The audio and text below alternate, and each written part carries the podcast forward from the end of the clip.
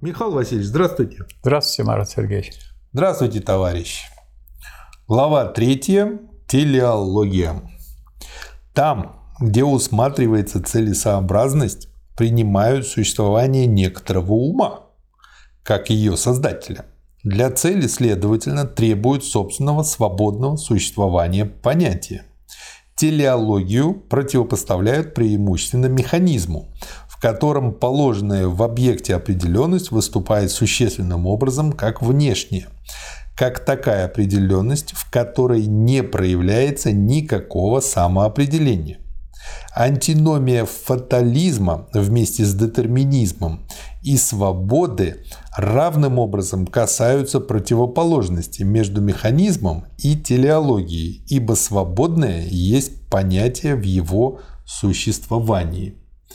Объективный мир являет нам механические и целевые причины. Их существование не есть мерило истины, а наоборот, истина есть критерий того, какое из этих существований есть истинное существование мира. Подобно тому, как субъективный рассудок являет нам в нем, в рассудке, также и заблуждение – так и объективный мир являет также и те стороны и ступени истины, которые, взятые сами по себе, лишь односторонние, неполны и суть только отношения явлений. Если механизм и целесообразность противостоят друг другу, то именно поэтому их нельзя брать как равнодушные друг другу понятия. Что скажете? Ну, я хочу сказать, что здесь нам гораздо проще понять, чем угу в предыдущем было, потому что здесь к нам ближе. Потому что мы обычно, прежде чем что-нибудь сделать, ставим все соответствующие цели, а потом достигаем ее. Угу. Но если мы хотим э, уйти, так сказать, в начало, то мы должны подумать, нет ли таких животных, которые тоже делали, ставили определенные цели. Посмотрите на ворон, они сначала, так сказать, намечают себе, что они будут делать, или как обманывать будут чайку. Две вороны подлетают, одна, значит, э, начинает копошиться, чайка начинает с ней драться в это время вторая ворона захватывает и отлетает. Тогда первая ворона прилетает, и они вместе съедают. То есть элементы целесообразности здесь налико, налицо. Да. Ну и вообще в деятельности животных, там кошек, собак, мы это различаем. Но это является у них именно отдельными какими-то элементами, поэтому то, что появляется в природе как отдельные моменты, в деятельности человека встречается вообще на каждом шагу, потому что человек, для, э, для него характерно целеполагание. А если вы имеете просто вот обыкновенного водителя, он только и занимается тем, чтобы ставить цель, куда дальше ехать, и, соответственно, с какой скоростью ехать, и что не надо выезжать на встречную полосу, нежелательно. Вот это тоже у него такая цель есть. Некоторые, если об этом забывают, то это кончается плохо. То есть там без целеполагания постоянного вообще никуда не денешься. А если да. люди, которые сидят в, в поезде или в автобусе, не ставят себе цели куда-то ехать непременно, то есть такой человек, как водитель, который только этим и занимается, а у пассажиров цель такая – досидеть до того, до своей остановки и выйти. А тогда он будет следовать другим целям, которые у него более высоким, которые у него намечены. Поэтому здесь, так сказать, совсем непонятно не будет, но здесь понятно, что это более высокое, чем просто какая-то механическая целостность. Здесь появляется вот то устремление, которое связано сначала с выражением в идее, а потом с движением да. к тому, что выражено человеком или животным высокоразвитым. Да, так как механизм и целесообразность противоположны, то необходимым первым вопросом является вопрос о том, какое из этих понятий есть истинное, а более высоким подлинным вопросом является вопрос о том, не служит ли их истиной некоторое третье понятие или не есть ли одно из них истина другого. Но целевое соотношение получилось у нас как истина механизма – то, что выступало как химизм, постольку берется за одну скобку с механизмом, поскольку цель есть понятие в его свободном существовании, и ей вообще противостоит не свобода понятия, его погруженность во внешность. Таким образом, и то, и другое, как механизм, так и химизм, берутся вместе под общей рубрикой природной необходимости. Природная необходимость – эти два слова в кавычках так как в механизме понятия не существует в объекте, потому что объект этот, как механически, не содержит в себе самоопределения. В химизме же понятие или обладает напряженным односторонним существованием, или, поскольку оно выступает как единство, напрягающее нейтральный объект, расщепляющий его на крайние термины, понятие, упраздняя эту раздельность, оказывается внешним самому себе. Целесообразность являет себя прежде всего как нечто более высокое вообще, как некоторый ум, внешним образом определяющий многообразие объектов через некоторое в себе и для себя сущее единство, так что безразличные определенности объектов становятся благодаря этому соотношению существенными. В механизме они становятся существенными благодаря голой форме необходимости. Причем их содержание безразлично, ибо они должны оставаться внешними, и лишь рассудок, как таковой, должен чувствовать удовлетворение, познавая в них свою рассудочную связь, абстрактное тождество. Напротив, в телеологии содержание становится важным, так как она предполагает некоторое понятие, нечто в себе и для себя определенное, и стало быть самоопределяющее, и, следовательно, от соотношения различий их определяемости друг с другом от формы она отличила рефлектированное в себя единство, нечто в себе и для себя определенное, то есть некоторое содержание – но если последнее, помимо этого, есть какое-нибудь конечное и незначительное содержание, то оно противоречит тому, чем оно должно быть. Ибо цель есть по своей форме бесконечная внутри себя тотальность. В особенности, если признается, что действующая согласно целям деятельность есть абсолютная воля и абсолютный ум. Что скажете? Скажу, что это замечательный кусочек, и он угу. прямо гармонирует, или лучше сказать, прямо гармонирует с этим кусочком угу. то, что написано у Энгельса в его маленькой работе «Роль труда в процессе превращения обезьяны в человека». Угу. Вот, так сказать, уже обезьяна, которая взяла в руку, в свою руку хотя она животное, палку, и этой палкой что-то делает, выковыривает, угу. или достает, или кого-то там, так сказать, ударяет. Да. Это есть то действие, которое, через которое появляется развитие самой этой обезьяны и превращение ее в человека. Потому что человек – это человек, такое общественное животное, которое является трудящимся. А общественные животные, скажем, как муравьи, они вроде тоже ползают, они строят понимаешь, целые муравейники очень сложные и так далее. Даже там есть некое разделение деятельности, но там нет целесообразности. Так же, как и у пчел нет целесообразности, а есть инстинкты. И вот если эта цель или целесообразность побеждает, тогда вот мы приходим к тому, о чем здесь Гегель и говорит.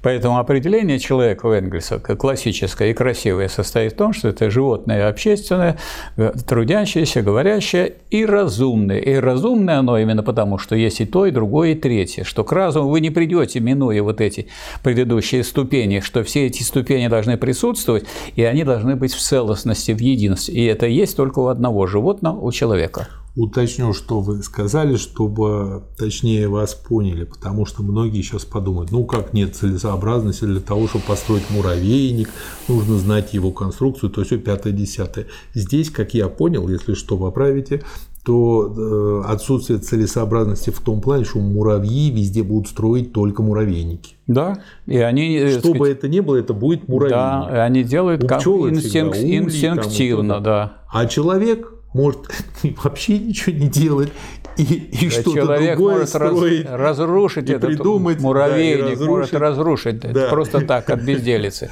Смешно, конечно. Хочу посмотреть, да. а как он устроен. И увидит, там есть, оказывается, муравьи с крыльями, потом он увидит там, что вот есть муравьиные яйца, и, следовательно, там, как Но они пчелы их сохраняют. не будут разрушать муравейник, чтобы понять, как он устроен. Да. Да. В этом плане, да. Согласен. Хороший пример. Цель оказалась третьим членом по отношению к механизму и химизму. Она есть их истина. Так как она сама еще находится внутри сферы объективности или непосредственности тотального понятия, то она еще испытывает воздействие внешности как таковой и имеет перед собой объективный мир, с которым она соотносится. С этой стороны, при рассматриваемом нами целевом соотношении, которое есть внешнее соотношение, все еще выступает механическая причинность, к которой в общем следует причислить также и химизм, но выступает как подчиненный ему, как сама по себе снятая. Что касается более детального отношения, то механический объект, как непосредственная тотальность, безразличен к своей определяемости и значит к тому факту, что он есть нечто определяющее эта внешняя определяемость теперь развилась дальше до самоопределения, и тем самым понятие, которое в объекте было лишь внутренним или, что то же самое, лишь внешним, теперь положено – цель и есть ближайшим образом именно само это внешнее для механического объекта понятие. Таким же образом и для химизма цель есть нечто самоопределяющее, приводящее обратно к единству понятия ту внешнюю определяемость, которой химизм обусловлен. Отсюда явствует природа подчинения обеих предыдущих форм объективного процесса то другое, которое в них выступало в виде бесконечного прогресса, есть то, положенное в начале как внешнее для них понятие, которое есть цель. Не только понятие есть их субстанция, но и внешность есть существенный для них составляющий их определенность момент. Таким образом, механическая или химическая техника по своему характеру, состоящему в том, что она определена извне, сама собой отдает себя на службу отношению цели, которую мы теперь должны рассмотреть ближе. Ну, нам теперь легче, чем Гегелю да. на вот том этапе, когда мы знаем уже и химию, и биологию, и философию. Мы знаем, что, что такое цель. Цель – это, э, цель – это предвосхищение какого-либо результата человеческой деятельности. Если человеческой деятельности нету, это не цель.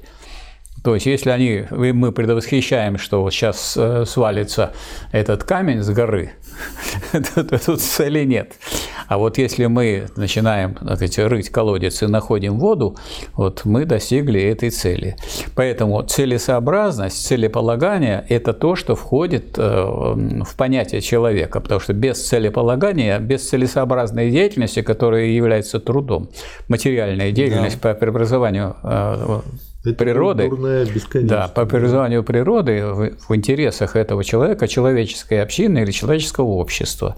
И тут существует и химизм, и, так сказать, и организм, и механизм, и все подчиняется вот этой самой цели. Поэтому только человек является вот тем самым животным, которое обладает в полной мере целесообразностью. А элементы, конечно, или целесообразности вы найдете у самых разных представителей животного мира – ну и э, именно поэтому, э, именно поэтому, что э, а, это является целью, именно поэтому этим определяется и разделение, и движение которое вам нужно совершить, механическое, и э, э, соединение каких-то элементов воедино, химизм. И все это ради получения того результата, который предвосхищается. Чем предвосхищается? Вашей целью, потому что цели есть предвосхищение этого результата. Человек да. сначала ставит цель, а потом начинает смешивать, рубить, колотить. А если он просто рубит, колотит и что непонятно что смешивает, это дураковатый человек, то есть дураковатый, то есть не соответствующий сути человека. Первый параграф – субъективная цель. Цель есть понятие, пришедшее в объективности к себе самому. Определенность, которую цель сообщила себе в объективности, есть определенность объективного безразличия и внешности определяемости. Ее отталкивающая себя от себя отрицательность есть поэтому такая отрицательность, моменты которой, будучи только определениями самого понятия, имеют также и форму объективного безразличия друг к другу. И вот поскольку цель есть эта тотальная рефлексия объективности в себя – и притом непосредственно то, во-первых, самоопределение или особенность, как простая рефлексия в себя, отлично от конкретной формы представляет собой некоторое определенное содержание. Цель, согласно этому, конечно, хотя по своей форме она и есть бесконечная субъективность. Во-вторых, так как определенность цели имеет форму объективного безразличия, то эта определенность имеет вид некоторой предпосылки, и конечность цели состоит с этой стороны в том, что она имеет перед собой некоторый объективный механический и химический мир, к которому ее деятельность относится как к чему-то наличному. Ее самоопределяющая деятельность в своей тождественности таким образом непосредственно внешне самой себе и столько же есть рефлексия в себя, сколько и рефлексия вовне. Поскольку цель еще обладает поистине внемировым существованием, а именно поскольку ей противостоит вышеуказанная объективность, противостоящая цели как некоторое механическое и химическое целое, еще не определенное и не пронизанное ею. Поэтому теперь движение цели можно выразить следующим образом. Оно направлено к тому, чтобы упразднить ее предпосылку, то есть непосредственность объекта, и положить объект как определенный через понятие. Цель есть в самой себе влечение к своей реализации, то есть должна быть положена как нечто определенное понятием ближайшим образом, как средство. Да, здесь замечательно изложено то, что мы, короче, теперь называем так, в чем состоит труд.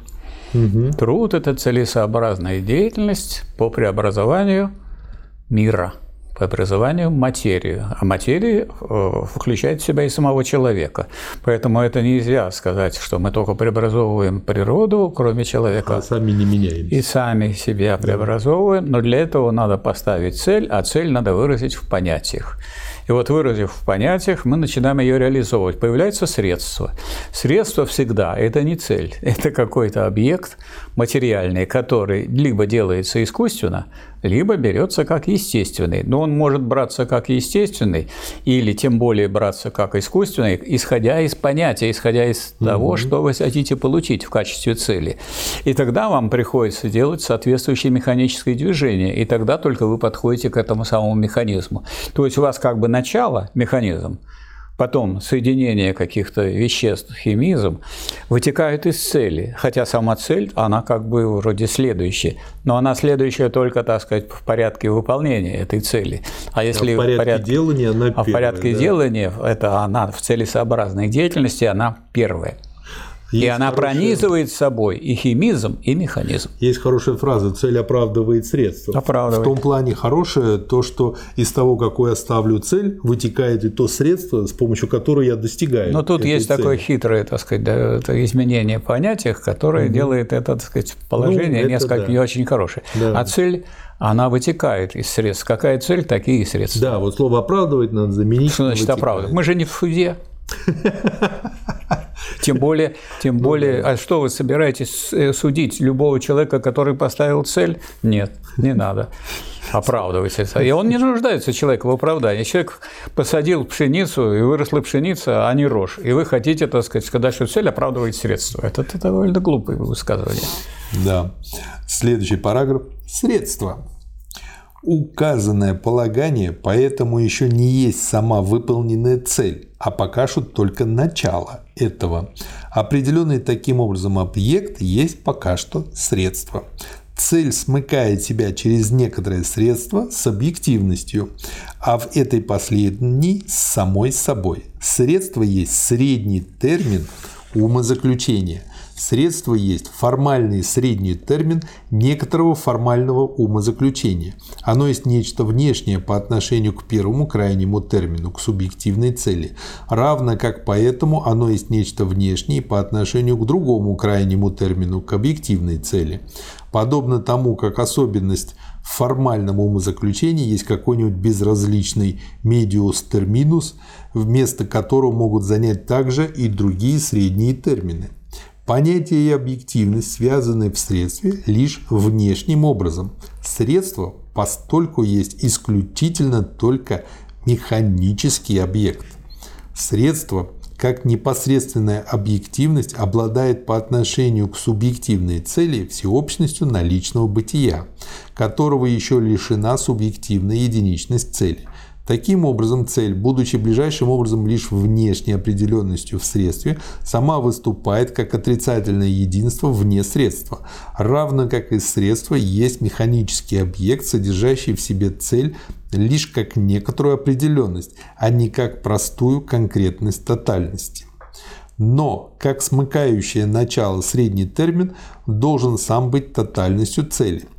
Выше обнаружилось, что в средстве определения цели есть вместе с тем рефлексия в себя само. Постольку это определение есть формальное соотношение с собой, так как определенность положена как реальное безразличие, как объективность средства. Но именно поэтому это, с одной стороны, чистая субъективность, есть вместе с тем также и деятельность. В субъективной цели отрицательное соотношение с самой собой еще тождественно с определенностью как таковой, с содержанием и внешностью. Но в начинающемся объективировании цели, в становлении простого понятия иным, указанные моменты распадаются, выступают отдельно или, скажем наоборот, в этом распадении и состоит само это становление иным или, иначе говоря, сама внешность. Весь этот средний термин, стал быть, сам есть целое умозаключение, в котором абстрактная деятельность и внешние средства составляют крайние термины, а их средний термин образует собой определенность объекта через цель, в силу которой он есть средство. Что скажете, Михаил Васильевич? Я хочу здесь сказать, что Гегель делает упор на значение средства, поскольку оно средний термин, оно и цель выражает – и выражает предмет. И вот в нем есть единство и предмета, и цели, поэтому средство выше цели. И это выражается в том, что, вот скажем, плуг почтеннее, чем то зерно, которое с помощью этого плуга достигает. Потому что зерно вы съедите, а на следующий год и еще через год вы будете получать новое зерно в большом количестве благодаря этому самому плугу. Но это так же, как говорят в поговорке, не дари рыбу, дари удочку. Да. Да. Объект поэтому характеризуется тем, что он бессилен перед целью и должен ей служить.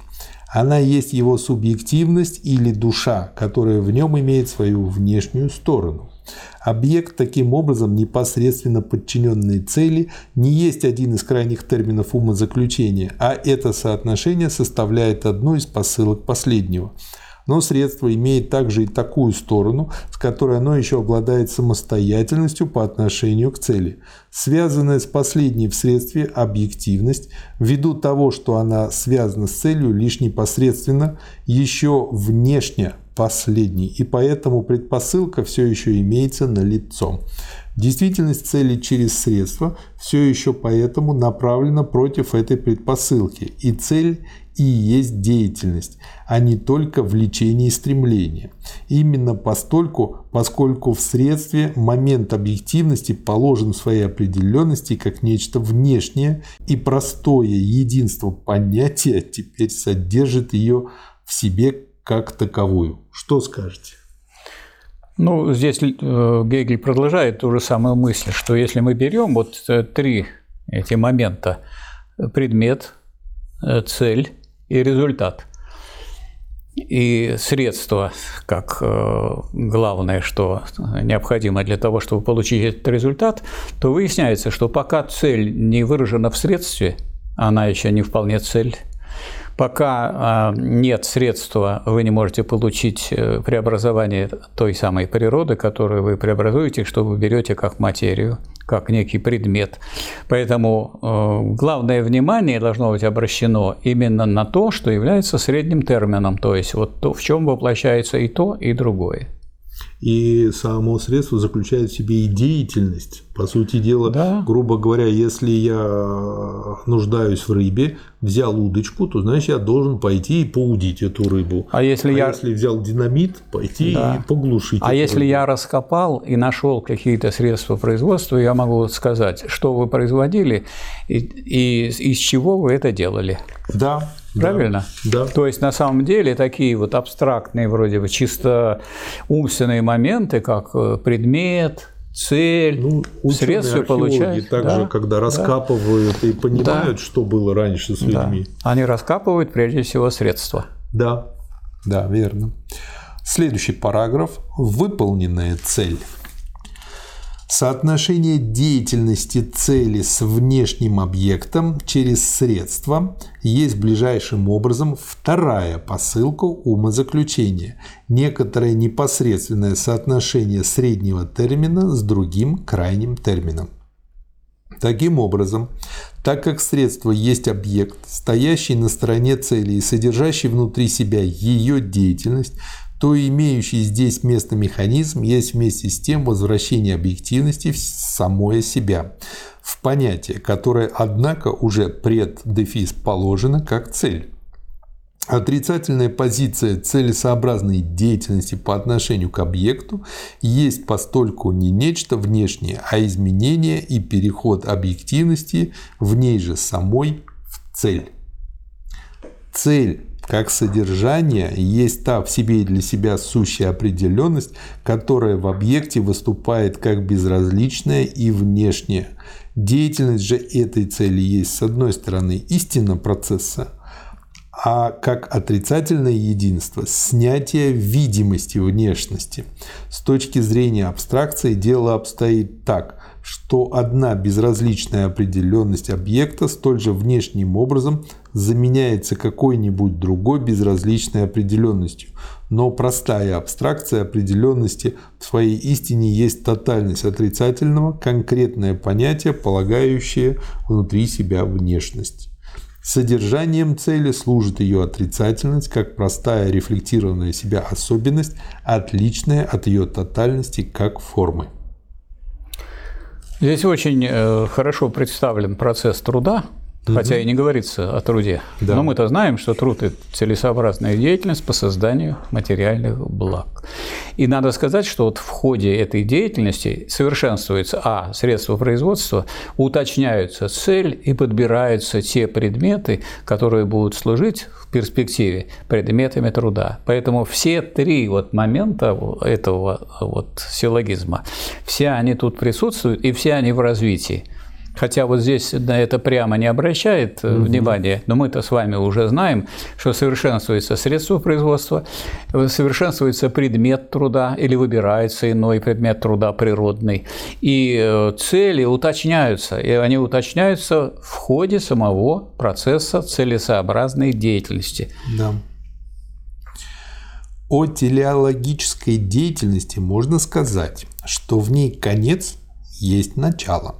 Следствие – основание, действие – причина, что она есть становление уже ставшего, что в ней получает существование только уже существующее и так далее. То есть, что вообще все те соотносительные определения, которые принадлежат к сфере рефлексии или непосредственного бытия, потеряли свои различия, и что то, что высказывается как некоторое другое, например, конец, следствие, действие и так далее, в соотношении цели уже не имеет определения некоторого другого, а скорее положено как тождественное с простым понятием. Что добавить? Ну, надо сказать, что именно в самом процессе труда все, все вот это действие выступает как единое. Раз вы берете предмет труда, он предметом труда становится только благодаря воздействию средства. А средство является средством, если оно ведет к цели, если его использование приводит к этой цели. А когда человек, который приводит его в движение, то есть трудящийся, э, приводит в движение и видит, что цель не совсем та, которую надо ставить, поскольку он теперь ее видит воочию на практике, а не только в голове. Он э, меняет, собственно говоря, и содержание этой цели, поэтому совершенствуется все. И труд, как целесообразная деятельность, угу. и цель, и предметы труда. Да. Ну, грубо говоря, я в токарный станок э, не могу э, любой объект засунуть. Да. Я должен его как-то подготовить. Да. И вот эта подготовка задается формой токарного станка. Да, и потом люди делают оснастку, люди придумывают да. способы, как быстрее сделать. И мы знаем, что как бы вы точно не рассчитывали, всегда есть допуски и посадки. Да. То есть то, что вы будете изготовлять, Верно. так или иначе будет отклоняться от того, что было э, намечено как цель. Да. Цели имеют некоторое ограниченное содержание. Их формой служит бесконечное самоопределение понятия, которое, в скобках понятия, через это содержание ограничило себя до внешней единичности. Ограниченное содержание делает эти цели несоответствующими бесконечности понятия и неистинными. Такая определенность предоставлена власти становления и изменения уже через сферу необходимости, через бытие, и она есть нечто приходящее.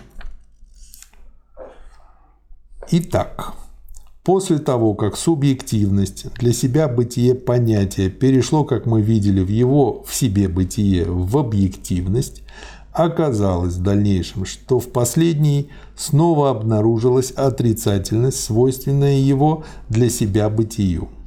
Понятие определило себя в объективности так, что его особенность есть внешняя объективность, или иначе говоря, оно определило себя как простое конкретное единство, внешность которого есть его собственное самоопределение. Движение цели достигло теперь того, что момент внешности не только положен в понятии, и понятие есть не только некоторое долженствование и стремление, но как конкретная тотальность тождественна с непосредственной объективностью. Это тождество есть, с одной стороны, простое понятие и равным образом непосредственная объективность, но с другой стороны, оно столь же существенно есть опосредствование, и лишь через последнее, как снимающее само себя опосредствование, оно есть эта простая непосредственность. Таким образом, понятие состоит существенно в том, что оно, как для себя сущее тождество, отлично от своей в себе сущей объективности и в силу этого обладает внешностью, но в этой внешней тотальности образует ее самоопределяющее тождество. Таким образом, понятие есть теперь идея. Скажите, пожалуйста, это простыми словами. Ну, тут э, описано то, что происходит в процессе развития человечества. Человечество в ходе своего развития ставит новые цели, а новые цели оно ставит, исходя из того, что получается в процессе труда, в процессе вот, э, э использования средства труда и средства производства для изготовления новых изделий. И таким образом решается вопрос, а надо ли за а, предмет брать именно это, или нужно еще поработать над предметом. То есть вся вот эта преобразующая деятельность человека, она в основе имеет э, преобразующую деятельность в области природы. Причем не только природы э, нечеловеческой, но и самого человека. Угу. Как его одевать, чему надо ему учить, исходя из того, что нужно для того, чтобы человечество существовало как вот такой единый субъект, который занимается и деятельностью, по преобразованию природы и общества, и постановкой целей, и поиском или созданием предметов для этой деятельности. И все это единый процесс. Это единый процесс производства. Производство есть процесс присвоения предметов природы в рамках определенной формы общества и посредством нее. И если раньше я, например, заучивал это высказывание Маркса, то оно вот прямо э, резюмирует то, что здесь сказал Гегель. И даже Гегель растолковал, как это происходит и как связаны моменты этой деятельности между собой. Можно это проиллюстрировать следующим образом, если что, поправите, что в процессе вот этой целесообразной деятельности мы, достигнув, реализовав одни цели, ставим новые, да. все больше и больше понимаем. Наше понимание включает в себя все больше и больше, сначала Землю, да. потом Солнечную планету, потом Вселенную и так далее.